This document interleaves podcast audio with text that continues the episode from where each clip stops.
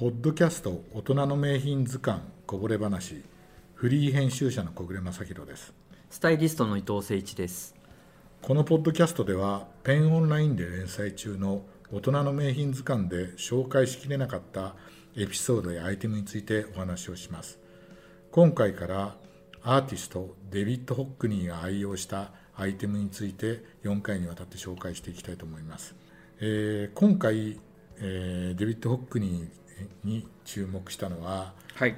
まあ、60年代から活躍してて、えー、えー、現在でも積極的に活躍している、まね、現存、はい、まさにいらっしゃる、うん、生きる、えー、レジェンドと言えるようなアーティストで、はい、えー、最近ですと2018年かな、うん、あの彼があの書いた映画あの絵画で芸術家の肖像画という肖像画プールと2人の人物というのがですね、はい。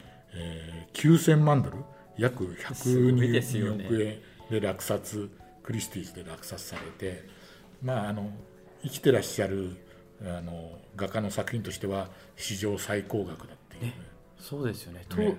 今もですかね？当時もう多分。今ナンバーワンでしたもんねまあ破られてたらまたそれのニュースが出るだろうからそうですよね、うん、っていうような感じでそれでまああのー、いつかデビッド・ホックにはやりたいねというふうに結構僕も熱望してまして、言ってたんですけども、はい、あのー、まあなかなかね、うん、我々あの美術専門家じゃないので 好きですけどね、ええ 映画も、ええ、あの美術も。美術も好きですけど。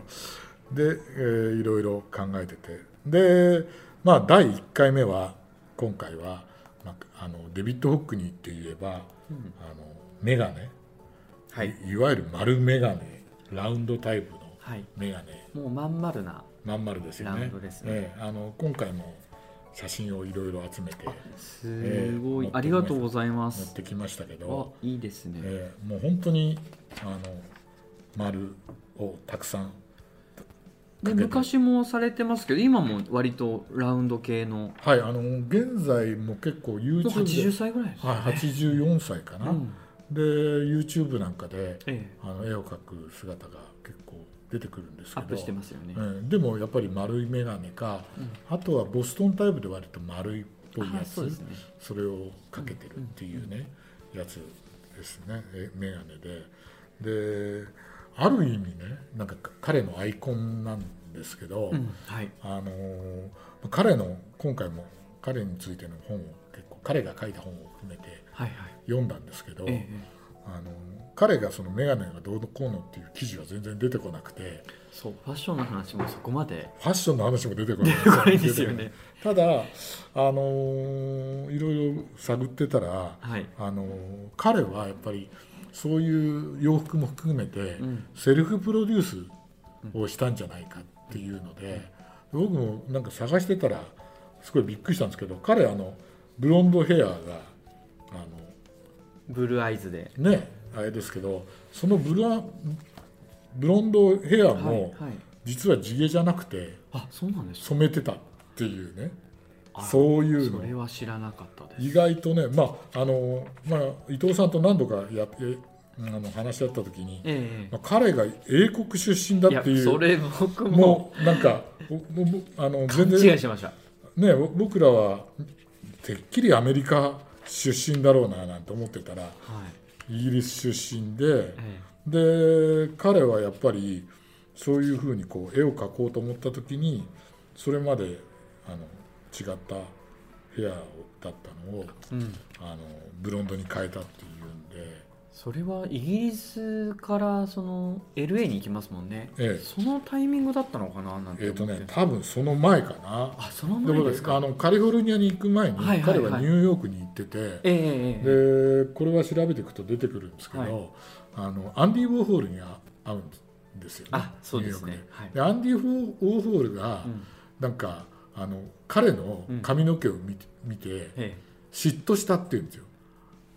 なるほど。でその時に、うん、なんかアンディ・ウォーホルは我々あの銀髪って思ってるけど違う色だったらしいんですよね。ウィッグっていう話ね。そうウィッグですもんね。あのもちろんね。で違うウィッグ色ででデビッド・ホックニーのブロンドを見て嫉妬してなんかね 友達の、ね、人のはい。髪の髪の毛をわざとあのライターで炙ったとかっていう話もあるぐらいでへそれであの彼はだからもしかしたらこれ仮説ですけど、デビッド・ホックニーがブロンドだから、うん。自分はシルバーみたいなんじゃないかななんて思うところもあって、だからということはニューヨークに来る前から、はいあの彼はブロンドにしてたんじゃないかなっていう、だから、そういうことから考えると、はい。彼のうん。この丸眼鏡っていうのも明らかにそのセルフプロデュースの、そうですね、うん、初めはちょっとこうウェディントンっぽい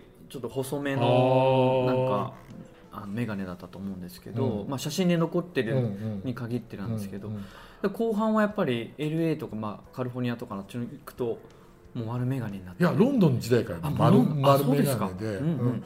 うん。ででも、うんあれあの丸眼鏡って、はい。